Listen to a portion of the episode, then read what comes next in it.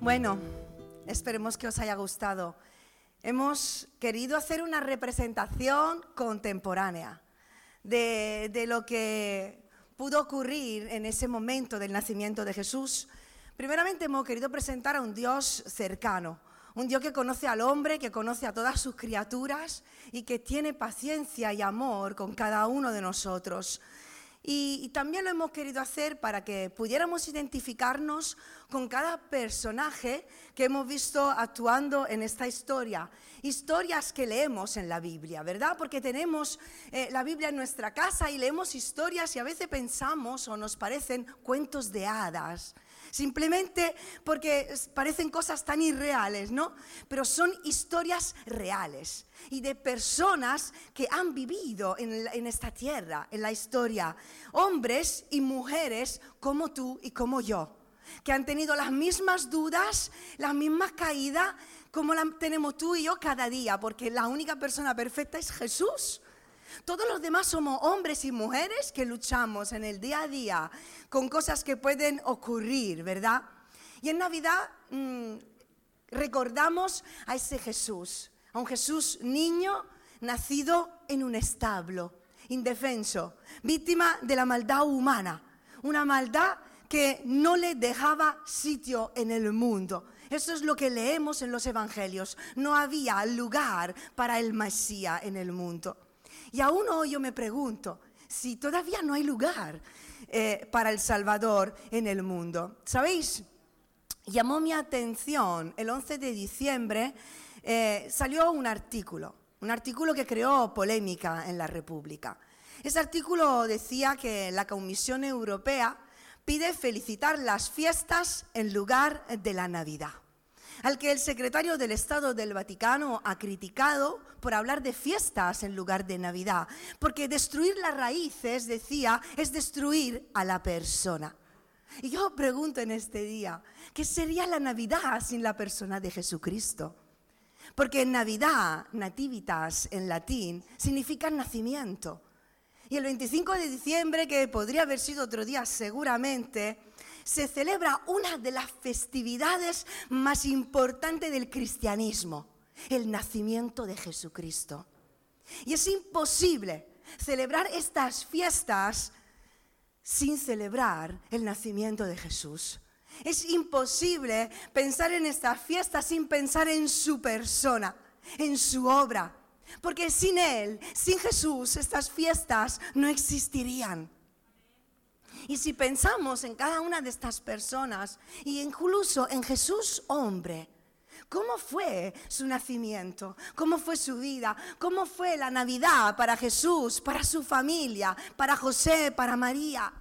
Porque para Jesús como hombre, para su familia, seguramente no fue todo tan fácil, ni tan bonito, ni tan perfecto. Jesús era Dios.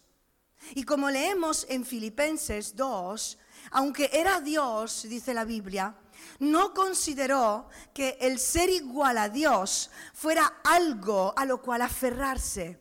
En cambio, renunció a sus privilegios divinos, adoptó la humilde posición de siervo y nació como un ser humano. Y cuando apareció en forma de hombre, se humilló a sí mismo en obediencia a Dios y murió en una cruz como morían los criminales. Esa fue la verdadera vida de Jesús como hombre. Y sus padres, José y María, les hemos querido eh, eh, poner un poco de romanticismo mmm, a esa historia de amor, pero ha sido una historia que no fue nada fácil. Vamos a ponernos en su lugar, como hizo el ángel Gabriel, quizás de forma cómica, aunque no hemos querido quitarle lo sagrado y, y, y, el respeto que le tenemos a todo lo que leemos en las escrituras. ¿Cómo fue esa historia entre los padres de Jesús? José y María tuvieron que luchar contra la palabrería de la gente, contra su propia cultura, la presión familiar, social y para ellos el nacimiento de Jesús, claro que fue una alegría, pero también trajo sufrimiento a su alma. Tuvieron dudas, conflictos, tristeza, incertidumbre, necesidad. Seguramente se sintieron incomprendidos por las personas. En momentos sintieron vergüenza y seguramente miedo, temor en muchos momentos de su vida. Y lo único, lo único que le dio fuerza para seguir adelante fue el saber que era la voluntad de Dios para sus vidas. Y quizás en este día tú te puedes sentir identificado con ellos. Quizás estás celebrando la Navidad, pero aún en medio de un mundo en fiestas, estás viviendo un momento de tu historia en el que te sientes confundido, confundida. Quizás estás viviendo un, momento en el que estás herido o herida por alguien que te ha pasado en este año, temeroso, con miedo respecto al futuro, qué es lo que te espera. O quizás cansado, cansada de lo mucho que has tenido que vivir en este último año y medio de tu vida, porque ha sido un año duro. Ha sido un año duro para todos nosotros. Puede que haya perdido trabajo, familiares, yo he perdido a mi padre en marzo de este año y no he podido ni ir a verle en Italia ni despedirme de él por el tema del COVID. Quizás has perdido tú también familiares, amigos, quizás la salud o quizás la esperanza o la paz. O simplemente has tenido que hacerte fuerte en medio de muchas luchas que has tenido que enfrentar para mantener a tu familia, a tus hijos, para seguir adelante quizás con tu vida cristiana sin tirar la toalla. Y hoy quizás te sientes exhaustos en medio de un mundo en fiesta. Tu alma está cansada. ¿Te sientes identificado con lo que te estoy diciendo? Porque si es, si es así, este mensaje es para ti hoy, como lo es para mí. Muchos viven la Navidad con superficialidad, con apariencia, más bien como algo cultural, no como algo que ocurrió de verdad, algo divino. Porque entre las risas hemos querido recordar algo divino que ocurrió, algo espiritual, algo milagroso porque recordamos la aparición de Jesucristo, el Hijo de Dios, que se hizo hombre y vino a esta tierra. Y esto significó un cambio para el mundo entero. Y sabes, su nacimiento, que cambió el curso de la historia, hoy puede cambiar el curso de tu historia. Si solo le dejas nacer en tu corazón si solo dejas que habite en ti. Y nos acercamos a estas fiestas quizás muchas veces con expectativas irreales. Buscamos una felicidad utópica, momentánea, que termina en realidad cuando termina la borrachera, cuando termina la comilona, cuando terminan los bailes, cuando se apagan las luces y cada uno vuelve a su casa, nos encontramos con nosotros mismos, con nuestra realidad personal, con nuestra condición que cada uno de nosotros esconde en su propio corazón. Porque la realidad es que muchas personas sufren aún en las navidades. Y hay muchas personas que viven su Navidad solos en su casa. Este año ha habido el 46% de los ancianos que han decidido desheredar, quitar su herencia, la herencia para sus hijos. Han cambiado su testamento porque se han visto solos en el medio del COVID. Y sabéis, esto ocurre porque la verdadera Navidad, la verdadera felicidad, está solo en Jesús, porque Jesús es la Navidad. Y hay que hacerle sitio en nuestro corazón. Entonces, cuando le haremos un lugar en nuestro corazón, ese día celebraremos la verdadera Navidad. Y ya como dijo Ausi, no solo un día, todos los días. Todos los días celebramos que Jesús ha nacido en nuestra vida y ha cambiado el curso de nuestra historia. Porque nuestra verdadera historia empieza solo cuando le dejaremos espacio a Él. Entonces empezará la maravillosa aventura de la vida. Porque la vida es una aventura. una aventura, un camino que nos presenta multitud de desafíos, de, dificultades, pero que con Jesús a nuestro lado será un suceso de milagros de éxitos, de obras divinas y milagrosas que podremos vivir y experimentar, porque a Dios no se le escucha, a Dios se le vive. A Dios se le experimenta en nuestra vida. A Dios no lo leemos solo en páginas muertas de papel. Dios es un Dios vivo. Y quien le conoce, le experimenta cada día en su propia vida. Porque ¿qué es la vida? Jesús es la vida.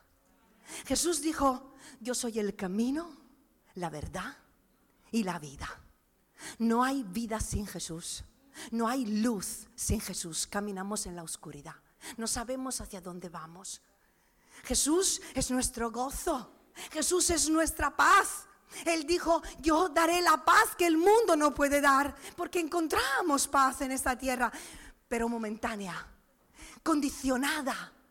La paz que nos da Jesús no está condicionada por los sucesos a nuestro alrededor, es una paz que de dentro cambia lo de fuera. Dios es un Dios eterno que está en nuestro pasado y que nos conoce tal y como somos. Está aquí hoy, sentado entre las filas, quizás a tu lado ahora mismo, tocando tu corazón. Si sientes el calor en tu corazón, algo está ardiendo mientras escuchas hablando acerca de Jesús, es que Él está aquí, hablándote, porque es un Dios vivo y es un Dios eterno. Él está en tu futuro. Así que no tengas miedo, no tengas miedo cuando terminen las fiestas. Si Jesús se sube al carro de tu vida, tu futuro está al seguro. Él está en tu futuro. Él cuenta tus días. Nosotros tenemos el reloj. Dios tiene el tiempo. Él tiene tus tiempos en sus manos. Y con Jesús a nuestro lado, amigos, veremos como Dios puede mover su mano desde el cielo, enviando guía, socorro. Cada vez que lo necesitemos, clama a Él y Él te responderá, dice la palabra. Clamadle al Señor, buscadle cuando lo necesitéis. Y lo hará, responderá. ¿Y sabéis cómo lo hará? Lo hará en multitudes de formas. A veces no somos ni siquiera conscientes de que Dios ha estado a nuestro lado, protegiéndonos de un accidente de coche, proveyendo cuando no teníamos de qué comer, sanándonos cuando estábamos enfermos, mandando personas a nuestro lado que han secado nuestras lágrimas y que nos han levantado cuando nos hemos caído, donándonos un amigo cuando lo habíamos perdido, protegiéndonos, cuidando de nuestra vida. El Señor envía a personas el Señor crea circunstancias en tu vida para que tú entiendas que Él tiene cuidado de ti. Manda a sus ángeles, nos habla a través de la Biblia y ha enviado a su Espíritu Santo que nos habla directamente al corazón. Y su Espíritu está obrando en este tiempo por toda la tierra. Jesús, Jesús fue hombre. Y como hombre, no siempre se sintió fuerte. Leemos en su palabra en los evangelios de que también lloró, de que también se cansó, de que fue tentado, de que se vio agobiado, tan agobiado que su sudor se convirtió en sangre, angustiado, temeroso, que tuvo que enviar el Padre ángeles para que le sirvieran y le consolaran, porque nadie podía llegar a levantar su alma afligida. Pero Jesús tenía claro el motivo por el cual había venido en esta tierra. Tenía muy clara su meta. Y el gozo puesto por delante de sus ojos era lo que le daba fuerza y esperanza para seguir caminando en esta tierra. Le daba paciencia, le daba fuerza.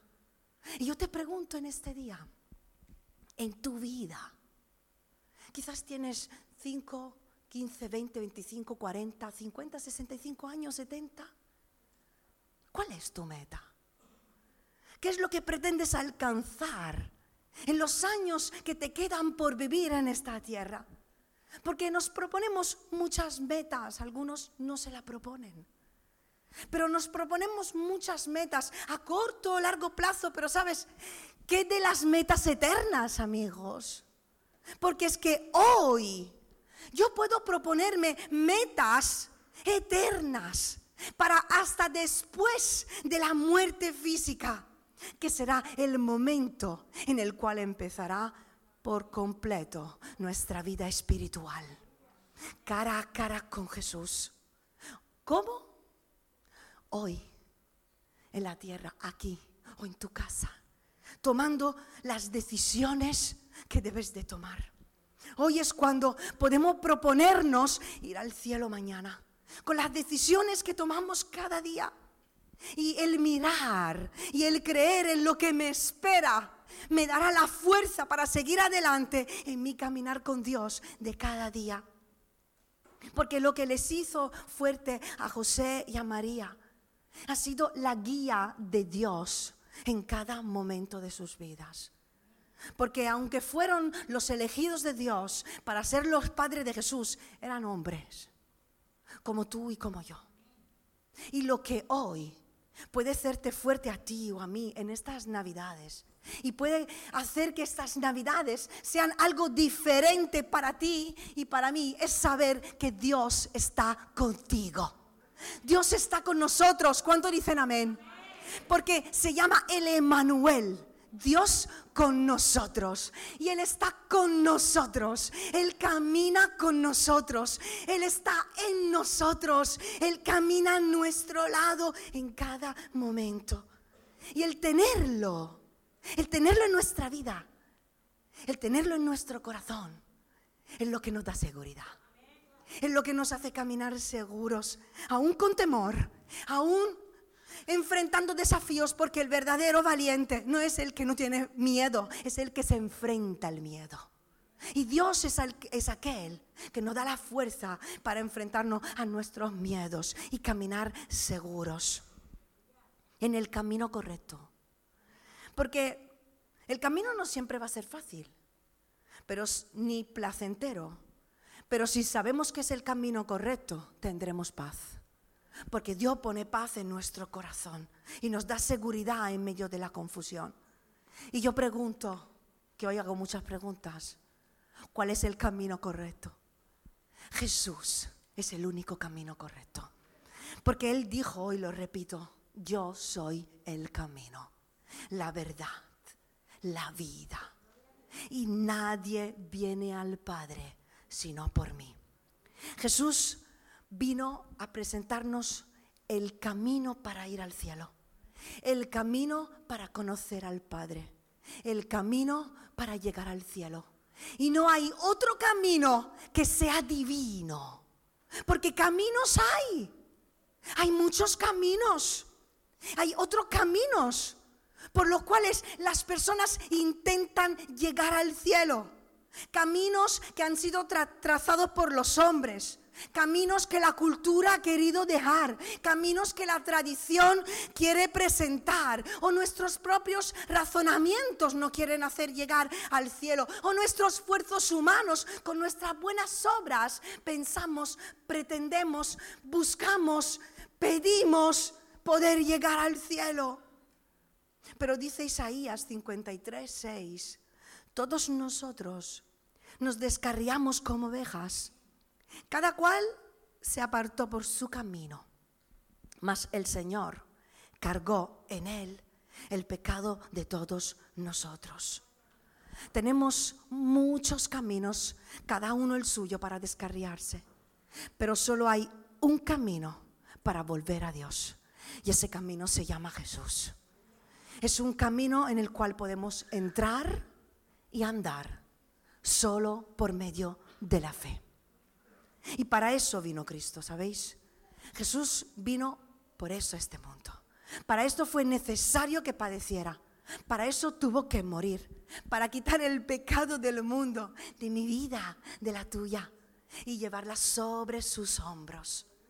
Jesús vino a la tierra para salvar al mundo. Vino para salvarme a mí. y vino para salvarte a ti. Yo no lo merezco. No sé tú, pero yo no lo merezco. Aún así, Él lo ha hecho por mí y por ti. Porque estábamos perdidos. Porque sabéis, sin Él estamos perdidos.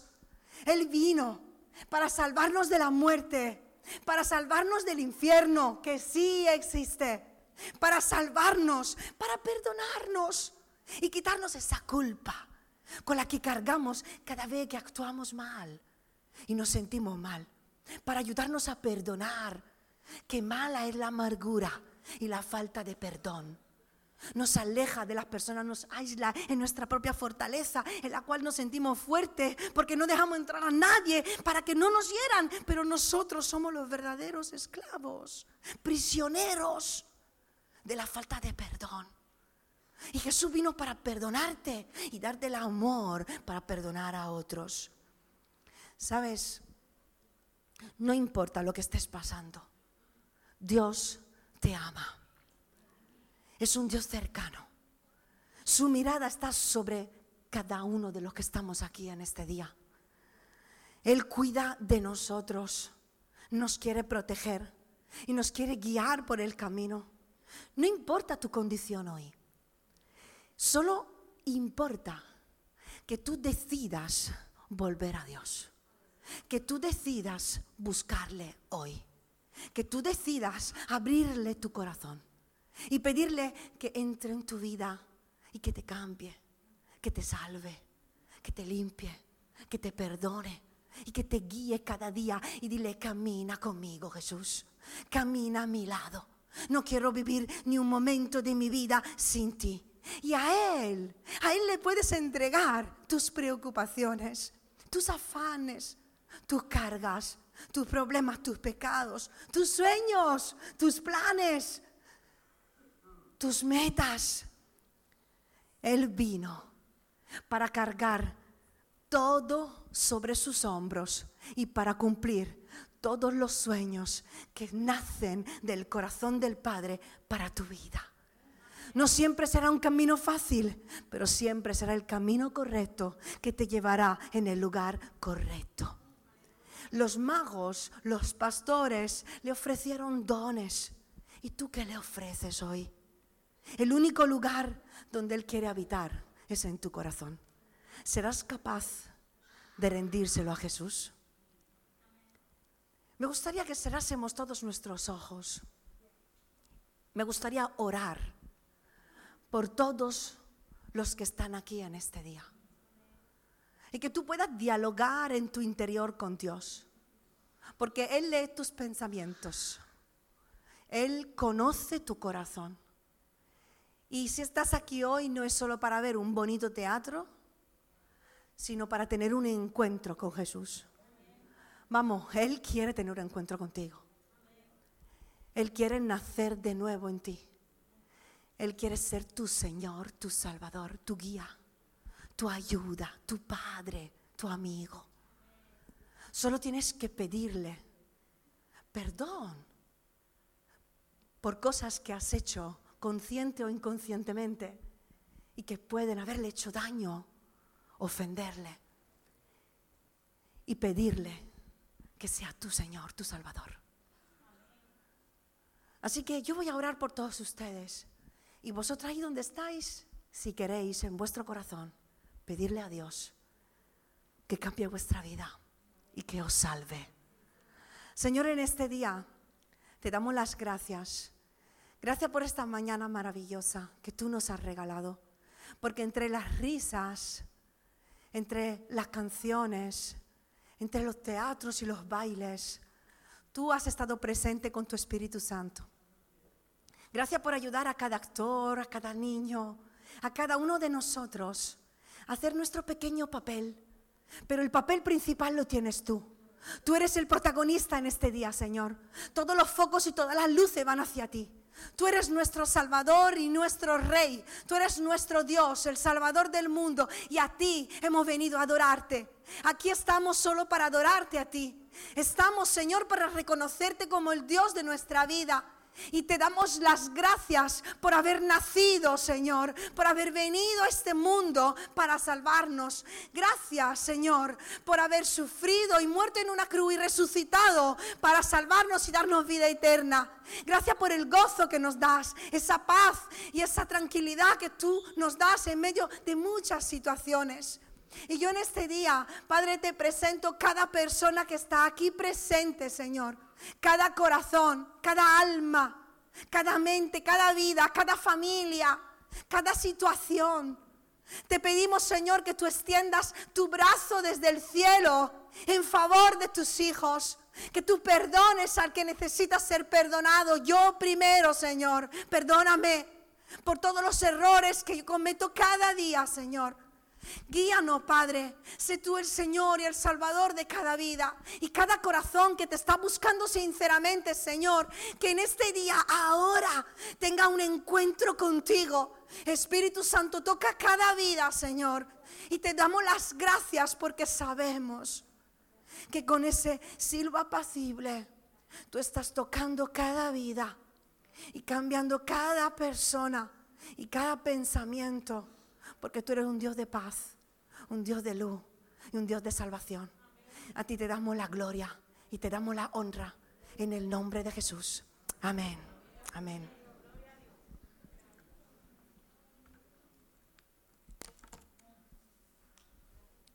Serafín.